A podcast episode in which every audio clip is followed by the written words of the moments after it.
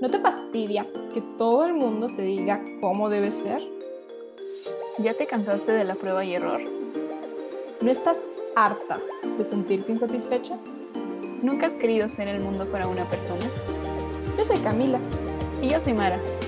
Y juntas somos las Samaritanas.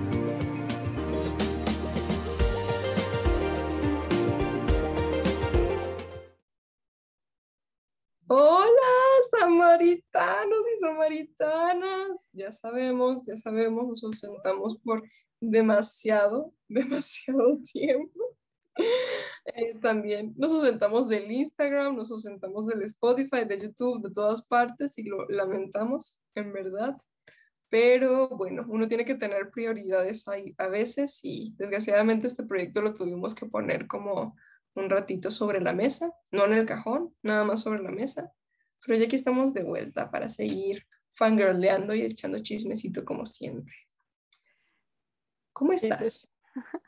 Mara. Bien, aquí sobreviviendo. No nos dio COVID, no, no por eso desaparecimos, relájense. Todo bien. Ya las dos con, con dos dosis. Vacúnense, amigos. Vacúnense. este, si escuchan una pequeña tos, es mi asma, no es COVID. Aclaración. Este, de todas maneras, vamos a tratar de evitarlo. Pero sí, o sea, como dice Cami, tuvo que hacer una pausa. Nos mandaron a ejercicios espirituales involuntariamente por parte de Dios. Entonces. Estuvo muy loco. Literalmente fue como, ah, las niñas dicen que quieren desafiar la gravedad, ¿no? Ay, sí, tal cual. Y además teníamos planeado les habíamos dicho, si nos siguen en Instagram, si no lo hacen, pues deberían de hacerlo, dos guion bajo samaritano. Les habíamos dicho que pues estábamos preparando unos episodios sobre sanación y esos episodios que teníamos en mente no se los vamos a poder traer todavía porque aún los estamos procesando, trabajando, estudiando, nos va a tomar un tiempo. Pero hoy traemos algo así como un pre-sanación, es como una antesala de la sanación es que finalmente la sanación se oye muy bonita. Todos en algún momento es como vamos a orar por la sanación de alguien o yo quiero que Dios me sane. Pero es un proceso muy complejo y alrededor de él hay muchas cosas. Porque retomando lo que decíamos anteriormente, Dios no es el mago Dios.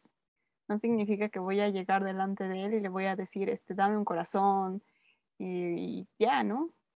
Y resulta que ya lo tenía, ¿no? Resulta que no, tenemos un Dios de procesos y es un proceso muy complejo. De entrada la sanación se divide en dos, entre espiritual y corporal, entonces eso estamos un poquito abogados de que dijimos en qué nos metimos, Dios. Es como ya me metí aquí, me vas a dar un milagro para salir de aquí. Exacto, y bueno, um, ¿de qué les vamos a hablar el día de hoy? Es muy curioso, el día de hoy no tenemos como tal un tema que podamos decirte, no, pues el tema de hoy es este, o el tema de hoy es este. Normalmente siempre tenemos un tema. El día de hoy el hilo conductor es la imagen que acabas de ver, ya sea en el YouTube o en el Spotify, que es el de las hermanastras de Cenicienta rompiéndole el vestido. Y cuéntanos, Mara, ¿qué es esta imagen? Que nos recuerda por qué se eligió esta imagen. Ay, es como, creo que tendremos que dar un mini update de lo que vivimos este mes. Eh, en este mes que me tocó estar todo en el proceso de la selección del ENARM, hubo un momento que me dijeron, Mara, es que destrozaste tu bendición, o sea, como que te oh. autosaboteaste. perdón, un momento. El ENARM es el examen de especialidad. Mar es médico, recuerden, Mar es médico y estaba haciendo un examen para entrar en una especialidad. Ese es el enorme.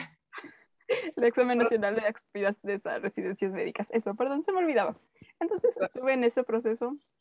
La verdad es que fue más sencillo hacer el examen que el último mes. O sea, fue muy agotador el último mes. Y hubo un momento por algo que yo le di clic. Yo, yo tomé la decisión que no salieron las cosas como yo esperaba. Y cuando yo lo presento, me dicen, Mara, ¿por qué no tomaste la otra opción? Siempre habías hablado de la otra opción. Es que sentí que no iba a poder. después de que me dijeran muchas cosas, fui con Dios a la oración y la imagen que yo tuve en mi oración era precisamente un vestido nuevo, pero era yo la que lo estaba rompiendo, la que lo estaba pintarrajeando y destrozando. Y fue como, Mara, tú destrozaste tu bendición. Tú no quisiste recibirla. Y fue como, Dios, yo no necesito a las hermanastras de la Cenicienta. Yo solita soy capaz de destrozar el vestido nuevo. Exacto. Entonces, eh, Mara, mientras estaba como pasando por esto, em, a mí, mm, para hacer, no hacerla muy de, largo, yo tenía como que una situación, ni siquiera era una situación, era, yo esperaba como que ocurriese algo muy bonito, algo, no sé, estaba como muy emocionada, estaba emocionada por el porvenir, contenta pero eh, esto no se dio, no resultó por distintas cuestiones, ¿no? Y el tema es que eh, yo soy muy sensible, entonces a mí como que, el, como que esto, este intento fallido de tener algo, digamos que me puso muy triste. Y bueno, creo que de alguna manera me identifico muchísimo con, el otro día vi una imagen de una frase de la película de Desde mi cielo en la que decía, a veces tenemos un concepto tan bajo de nosotros mismos que no creemos que podamos ser especiales para alguien. Y a mí eso me pegó mucho porque es justamente como yo me sentía, ¿no? Em, es muy feo que ni siquiera esto, ni siquiera fue como tal un rechazo, fue más un no ocurrió nada, no hubo iniciativa de la otra persona como para que prosiguiera. Y eso a mí me dolió mucho, ¿no? El sentir que que de alguna manera yo no valía el poder, el siquiera intentarlo, ¿no? Entonces a mí eso me, me dolió. Y estaba así en este tema, entonces recordé justamente todas estas ocasiones en las que me he sentido que no merezco amor, que no merezco ser considerada especial por la gente, justamente por el bajo concepto que tengo de mí misma. Y volvemos a este tema del autosabotaje. Digo, Mara, que estaba recordando mucho todas las veces en las que alguien ha querido darme amor y yo no me lo he permitido. Yo me he tal cual autosaboteado para que para que esto no, para que no se diera, para no tener que correr el riesgo de, de fallar. Sí. Sí, no, yo en mi caso, no tanto con la frase que menciona Cami, pero hay una frase que menciona mi uno de mis libros favoritos, que es Ghost Girl, que dice, te preguntas cómo serás, le das vuelta una y otra vez, pero no importa cómo sea, porque al final de todos sabes que nunca va a ser a ti, siempre es a otros y nunca a ti. Y debo de admitir que yo el día que fui a hacer el examen ese era mi pensamiento, es que siempre es a otros y nunca a mí. Por muy segura que me sentí el examen, por muy bien que sentí mi resultado, mucho mejor de cómo me había ido en los simuladores, yo decía es que no. Y esta ocasión yo no elegía la especialidad desde antes, sino en el momento, y tenía como que marcar una prioridad. Y no quise marcar una como prioridad porque dije, es muy demandada, o sea, no le voy a pegar ni de relajo. Que, resulta que la que le puse como prioridad se termina y la que no quise continuaba jugando. Y fue como, oh, por Dios. Y sí fue como esta parte de, yo decidí porque creí que no merecía porque en algún momento tanto me dijeron que no era mío, que no lo merecía, que era mala, que si era mío debía de estar perfecta y tener un 100, que por eso la rechacé y dije no. Que de momento todo el mundo me dijera, ¿y por qué no lo hiciste? Fue como, fue muy abrumante, sigue siendo muy abrumante, tiene como 15 días que me regañaron y yo sigo procesando el regaño. Ay, sí, exacto. Entonces es este tema de cómo hay veces en las que nos perdemos de oportunidades maravillosas, ya sea oportunidades de conocer personas, oportunidades de tener una bonita amistad, un bonito noviazgo, de poder entrar en un, por ejemplo, en el caso de Mar, en una residencia, en alguna carrera, en algún posgrado, en algún trabajo, que no lo hacemos porque sentimos que no vamos a dar la talla y tal cual llegamos como la cenicienta. Dios pone todo, todo, todo para que se dé, para que podamos hacerlo. Simplemente literal, solamente tenemos que abrir las manos y aceptarlo. y nosotros mismos decimos, no, no, quiero. Y yo le comentaba a Mara que quizás esta situación que me ocurrió recientemente no es que fue muy dolorosa, así de, ay, no, no, qué horrible, qué espanto, pero que es algo que yo he sentido que se ha repetido en mi historia de vida y es como este sentir tal cual lo que ella decía, mm, siempre le va a ocurrir a otros, sino a mí. Entonces fue como muy, muy doloroso el darme cuenta de que yo tenía estos sentimientos. Dije, wow, no puedo ser que esté triste por esto, que es algo tan pequeño, no puede ser que esté triste por, por, por cosas que ocurrieron hace tanto tiempo, no puede ser que todavía me duelan. Todo esto ayudaba a mí a atacar mi autoestima, ¿no? Pero justamente parte de lo que hablábamos Mar y yo y de cómo parte de que si queremos que Dios nos sane, lo primero que tenemos que hacer es abrirle las manos, lo primerito. Y reconocerlo, o sea, les hemos hablado de la desnudez y todo, y fue tener que llegar delante de él y que te preguntara, o sea, él ya lo sabía, ¿no? Pero él fue como, ¿qué pasó, no? Y que tú así como que entre la pena y todo le tengas que decir, es que no quise abrir las manos, no creí que el paquete fuera mío y por eso te lo regresé. Y Dios así como, ¿no viste las letras con tu nombre? Tal cual, estaban en letras fosforescentes. Entonces, fue muy complejo dentro de, porque las personas, las gentes que me regañaron fue la gente que estuvo conmigo en el internado, que me formó, que de alguna manera me conoce y que también me reevangelizaron. Entonces, el regaño venía acompañado de citas bíblicas y una de ellas me decían, es que Dios pone dones en ti, Mara y Dios te da habilidades y te da junto con eso para que cumplas una misión. Y tú no puedes agarrar por miedo y enterrarlo porque y me decían, o sea, está la parábola de los talentos. Te van a pedir cuentas de ese talento que no quisiste usar. Y me decía, ¿qué va a pasar cuando llegues delante de Dios y Él te dé una hoja? Es que esto era lo que tenías que hacer.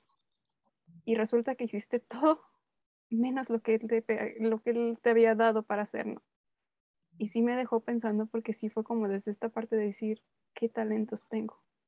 Que no estoy usando, ¿no? Y fue como tener que llegar con Dios y llevarle la pregunta de, ¿para qué me enseñaste? ¿Para qué me diseñaste? O sea, yo sé que soy la respuesta de alguien en el mundo, que tú me vas a usar para, para ayudar a otras personas, pero ¿de qué manera tengo que ayudar? ¿De qué manera tengo que amar al otro?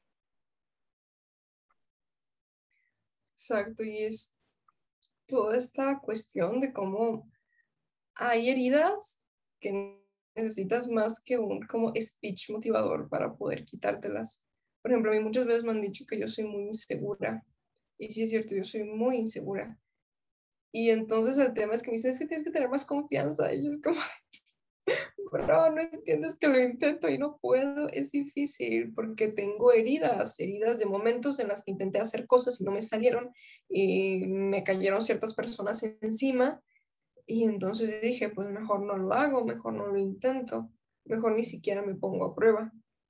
O en mi caso, a mí a veces me pasa que yo tengo como que ciertas cosas, por ejemplo, ciertas cosas, cuestiones de la escuela para las que soy muy buena para las que requiero el mínimo esfuerzo para poder hacer bien.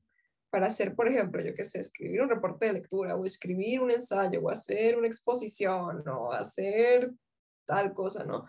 O, por ejemplo, pararme a dar un tema, por ejemplo, son cosas que a mí se me facilitan mucho, se me dan como de manera natural. Entonces, cuando yo me encuentro con situaciones en las que necesito como que de alguna forma hacer un mayor esfuerzo, mm, no puedo. Es como de, ah, no, esto no es para mí, esto no soy yo, esto no me está saliendo bien, debe ser que no, esto no es para mí. Y esto me puede pasar con cuestiones tanto a nivel académico, laboral, profesional, de amistades, amoroso, de todo tipo. En mi caso es más de, no sé de dónde, pero me decían, vives como en una burbuja rosa, que crees que todo te debe salir bien desde el principio que tienes que verte perfecta, ¿no?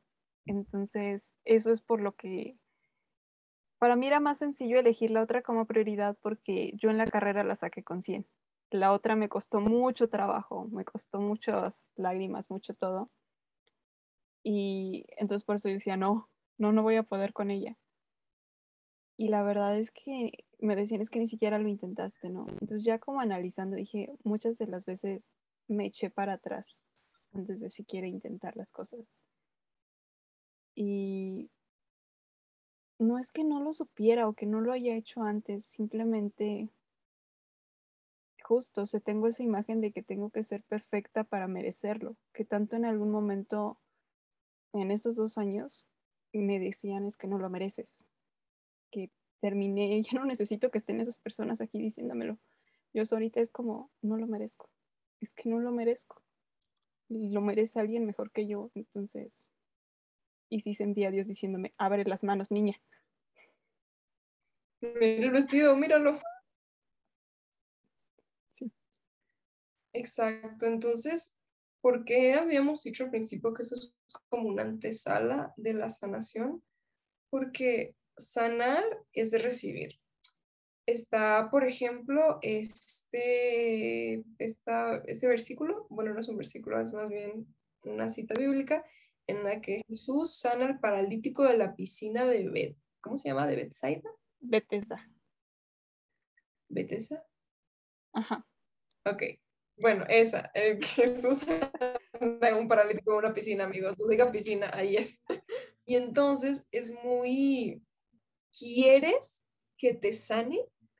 Le dice, ¿quieres que te sane? Si se dan cuenta, Jesús nunca, nunca, nunca sanó, ni perdonó, ni entregó, ni hizo ningún milagro en ninguna persona que no se lo haya pedido o que no lo haya consultado el primero. ¿Por qué? Porque él no, él es un caballero, él no va a llegar a invadir tu espacio y darte algo que no le pediste.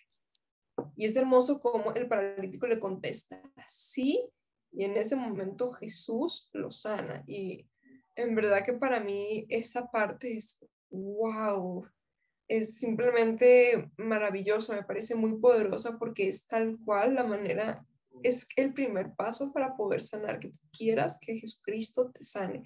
Y además que quieras que te sane a su manera, porque muchas veces lo que, lo que queremos es que, ay, no, Señor, yo lo que quiero es, por ejemplo, que por ejemplo, antes le decía mucho, yo lo que quiero es que me quites mi inseguridad. Yo, no quiero ser insegura. Y yo sentaba y yo sentía que eso era, esa iba a ser mi sanación. Y con el tiempo he aprendido que igual y no, igual y la inseguridad es algo que forma parte de mí, es algo que de alguna manera es parte de lo que soy, es algo que es muy difícil que yo alguna vez me pueda llegar a quitar, porque son heridas, hay heridas que son excesivamente profundas y que no, y que no las vas a poder eliminar del todo, sino hasta que estés en la presencia del Señor en el cielo. No es que no se van a sanar, pero es que necesitan, necesitan mucho, mucha potencia para sanarse y mucho tiempo, exacto. Y entonces es ahí en donde he entendido poco a poco que igual y las heridas que tengo que sanar ni siquiera son las de mi inseguridad, sino también mis heridas de querer ocultar y fingir que mi inseguridad no existía, querer poner esta cara al mundo de que todo a mí me sale perfecto, de que yo soy la persona más positiva y feliz del mundo, de que, uff, mi vida es maravillosa cuando no lo es. Entonces, es para mí ha sido entender esto, que Dios lo que quería sanar era más esta parte, más que lo otro. Y es que la sanación lleva un proceso de reconstrucción. En este último mes estuve escuchando una serie de prédicas del libro de Nehemías. Nehemías es el profeta que se encuentra la ciudad destruida y cuentan que literalmente cuando él llega y ve la ciudad destruida en escombros, se pone a llorar. Pero conforme va avanzando el pasaje, te cuentan cómo él va orando con Dios, va pidiendo que se reconstruya la muralla. Hay gente que le dice que está loco, que se va a tirar todo y que no importa. Y era como esta parte de, a ver, hay un tiempo para llorar, hay un tiempo para clamar a Dios, pero hay un tiempo para poner esa pasión en oración y que Dios comience a hacer algo y que tú comiences a levantar las cosas. Y en mi caso fue una cachetada muy fuerte porque fue como esa parte de, a ver, Mara, ya lloraste, ya me gritaste, ya te puse los medios, pero ¿qué crees, mamacita? Necesito que empieces a dar pasos. O sea, aquí la sanación no es que te quedes en tu burbuja, todo bien bonito y que nadie se me acerque. La sanación es que me empieces a dar pasos. Y yo volteaba a ver a Dios y le decía, es que me voy a caer. O sea, no, no, no me va a salir, ¿no? Yo así como de, yo soy quien decide. y yo te llevo en mis manos, así que camínale. Y obviamente sí, se oye muy bonito, ¿no? O sea, hay una frase en medicina que nos dice, en 20 minutos y toleras y no te mareas, comienza a distintos pasos hasta que comienzas a caminar, ¿no? Y me acordaba de cuando me operaron, o sea, cuando a mí me dijeron, párate, era algo tan simple que hacía anteriormente, cotidianamente, pero en ese momento era así como, ay, no, espérense, yo no. Y cuando me decían, camina, dar un paso se sentía como si pisaras espinas. Y fue ahorita lo mismo, o sea, fue como, no quiero. Exacto, y es que hay veces en las que creo que minimizamos mucho el tema de la sanación espiritual, como que pensamos que está como que hecha a un lado, pero es muy curioso porque Jesucristo vino justamente para eso. Y creo que al final del día, a mí hay una, ya les hemos hablado muchísimo aquí de la serie de The Chosen, que a Mara y a mí nos encanta. De verdad, por favor, vean, es necesario. Y hay una parte que me gusta mucho porque en The Chosen está el personaje de María Magdalena. Como saben, en la Biblia nos dice que María Magdalena fue una mujer de la que Jesucristo sacó siete demonios. Pero en la serie, justamente porque es un poquito más larga, como que le meten cuestiones como ficticias hasta cierto punto, como para, hacer, como para poder soportar el, el argumento principal, que al fin y al cabo es la palabra de Dios. Y entonces hay una escena en la que María Magdalena de alguna forma vuelve a caer en sus antiguos vicios. O sea, vuelve a ser como, como era antes de conocer a Jesús. Y está muy loco porque cuando Jesús pues andaba como en una situación, entonces le dice a dos de los discípulos, vayan por ella, corran. Entonces, se van corriendo por ella y llegan y le dicen, no, pues es que ya vente María, tranquila, no pasa nada. Y ella les dice, es que él ya me había reparado, ya me había sanado, me había arreglado y yo me volví a romper. Así tal cual le dijo, yo me volví a romper. Ella sentía que Jesús había llegado como si ya fuese una muñequita de porcelana, lo había arreglado, lo había dejado perfecto y la había puesto en un estante y ella se había vuelto a tirar. Y bueno, estos, los discípulos pues ya la apapachan, se la llevan ante Jesús y Jesús le dice, o sea, como de que, tranquila, por favor, relájate. Yo sé, ya había pasado como por una situación un poquito difícil unos días antes y por eso fue que había vuelto a caer en su pecado. Y dijo, tranquila, yo entiendo por qué hiciste eso, entiendo que es una herida que tienes ahí y no te preocupes, o sea, lo último que yo quiero es que te alejes de mí, necesito que estés cerca de mí para que yo te pueda cuidar y para que yo pueda encargarme de que esa herida no vuelva a sanar como sangró hoy, ¿no? Y es preciosísimo porque, primero que nada, te hace saber de que, te hace pensar en los discípulos, posiblemente los discípulos se cayeron muchas veces, ellos literal estaban con Jesús, convivían con Jesús, lo veían, lo tocaban, comían con él y aún así se cayeron una y otra vez. Y es porque Dios no te pide que de la nada empieces a volar, te pide que eso, primero gateas, luego ya te levantas poquito a poquito. Sigue siendo un proceso. Yo de hecho cuando lo platicábamos, porque literalmente salió como de esas pláticas que tenemos Camillo, como de catarsis de la una con la otra, yo le decía, me sorprende porque cuando creo que yo ya superé ese pasado, que ya lo enterré, que ya voy avanzando, me viene el golpe y es como, maldita sea otra vez. Hoy hablaba con alguien acerca de cómo hay veces en las que de repente se me vienen a la cabeza todas las cosas cringe que he hecho o que he dicho en mi vida. Yo soy como de, no, por favor, no, como que, como si de alguna manera me, me persiguieran. Yo le decía a Cami, ¿alguien se acuerda de esta escena de Hércules cuando está Megara con Hades? Y Hades le dice, solamente un pequeño detalle, olvidas que yo soy tu dueño, me vendiste tu alma a cambio del alma de tu novio y cómo te pagó este patán?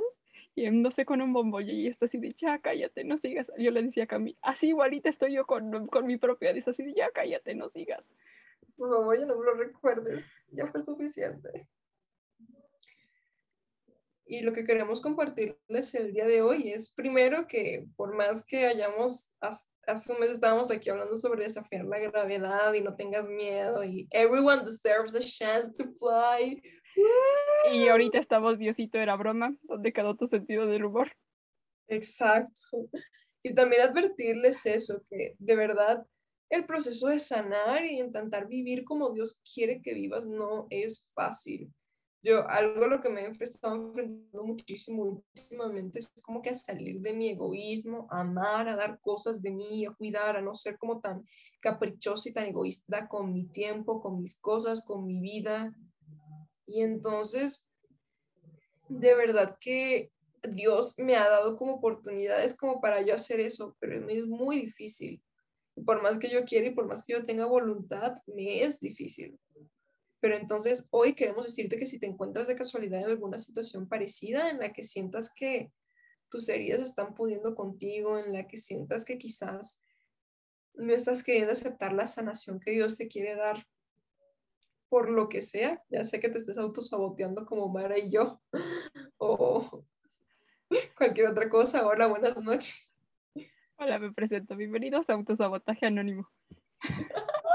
Autosaboteadores anónimos. Hola, soy Mara. Hola, Mara. Ah, es que la verdad es que se oye más sencillo. Y una de las cuestiones que es a veces muy complicada con la sanación es precisamente recordar que Dios trabaja para tu bien, pero no trabaja para ti. Muchas veces el proceso no va a ser como tú lo quieres.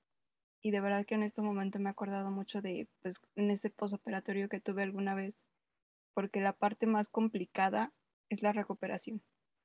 La parte más complicada es que tú dices, bueno, ya me quitaron las cosas, ya, o quiero estar del otro lado y es como, espérate. Y se vuelve muy complejo y, por ejemplo, de una cirugía sabes que son 10 días. El detalle es que cuando son cirugías espirituales, este, no hay un número de días para que te retiren los puntos. Exacto, y algunos se tardan más y otros se van a tardar menos. Así que hoy te queremos decir, número uno, ten paciencia. Ten mucha, mucha, mucha paciencia. Y en segundo lugar, tienes que identificar si alguna de tus heridas está impidiendo que Dios te sane, porque suena muy loco, o sea, ¿cómo es posible? Quiero que Dios sane mi una herida, pero tengo otra que me impide que me sane. Mm, es como si estuvieras contramedicado ahí, ¿o no, doctora?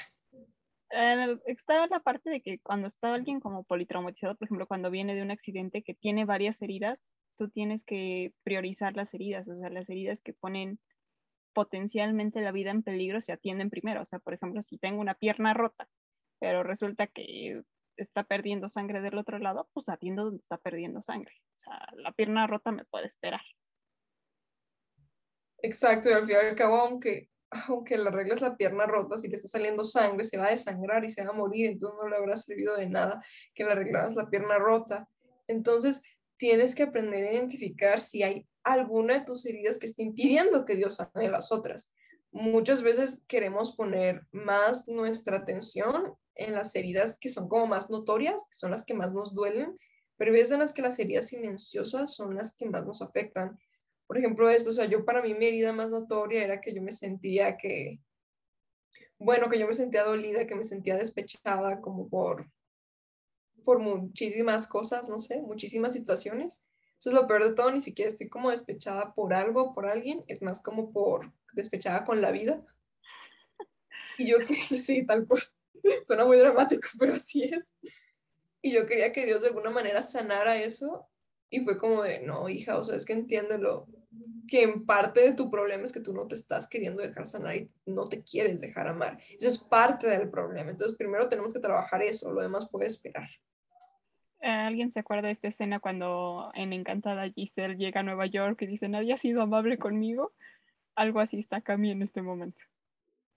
Sí, le decía a Mara que a veces me siento tal cual como Giselle, así como creo que en mi cabeza me hacía como una idea muy distinta de cómo iba a ser, yo qué sé, cómo eran estas cuestiones de laborales, estas cuestiones de la vida real, el mundo real, y de repente es como de que, ¿a qué? Espera, ¿qué está pasando aquí? Entonces, eso es parte de lo primero que Dios tiene que sanar, así como de que, hija, no todo te va a salir bien a la primera, no todo te va a salir bien fácilmente, o sea, tienes que empezar por ahí y tienes que hacer las cosas a pesar de que te salgan mal, o sea, perdón que lo diga así, pero a pesar de que la cagues, o sea, de verdad, de vez en cuando no está mal hacerlo. Em, recuerdo muchísimo, por ejemplo, un episodio de El Plan D, otro gran podcast, escúchenlo, en el que hablaban acerca de cómo hay veces en las que nos sentimos peor por nuestros pecados, no porque nos sintamos mal por haberle fallado a Dios, sino por un tema de, ¿cómo puede ser posible que yo haya fallado? Entonces, como que ir empezando a sanar esta parte. Es lo que a mí me he entendido que he identificado y que tengo que trabajar primero para que Dios sane todo lo demás. Sí, y otro de los puntos es cuán importante es la comunidad. Porque uno mismo a veces te puedes querer autoengañar, así como estás autosaboteándote, te autoengañas de que todo está bien, aquí no pasa nada. Pero precisamente tu comunidad se da cuenta. Una de las cosas que a mí me ha costado mucho entender es la permanencia de las personas y que las personas te quieren por ti. Y dentro de esto, esta parte de si nadie te ha dicho que estás haciendo las cosas mal en mucho tiempo, ¿de verdad tienes amigos? Porque de verdad estas personas pudieron decirme lo que yo quería escuchar. La verdad es que me pararon el carro en seco y había cosas que yo decía como, ah, yo no quería escuchar esto, no quería saber de esto. Y que me hicieron ver que yo pensaba como que ya había cerrado la herida y fue como, no, no la he cerrado, Mar. O sea, ya está más para allá que para acá, pero todavía le falta. Exacto. Entonces, amigos, creo que el mensaje que les queremos dar el día de hoy es ese. Ten cuidado, revisa. Si llevas muchísimo tiempo esperando un milagro de Dios, que se cumpla una promesa, que sane un herido en tu corazón y no lo ha hecho, es porque posiblemente tengas una hemorragia en otra parte. Así que revísala y atiéndela. Y bueno, eh, creo que de tarea esta semana les vamos a dejar que hagan este proceso de autoinmersión. ¿Qué heridas tengo de las que quizás no me he dado cuenta? ¿Qué heridas tengo que trabajar un poquito más? Así es, para que podamos empezar a entrar ahora tranquilamente a la siguiente parte porque esto se pone interesante. Así pues, es. Nos vemos la próxima semana. Adiós.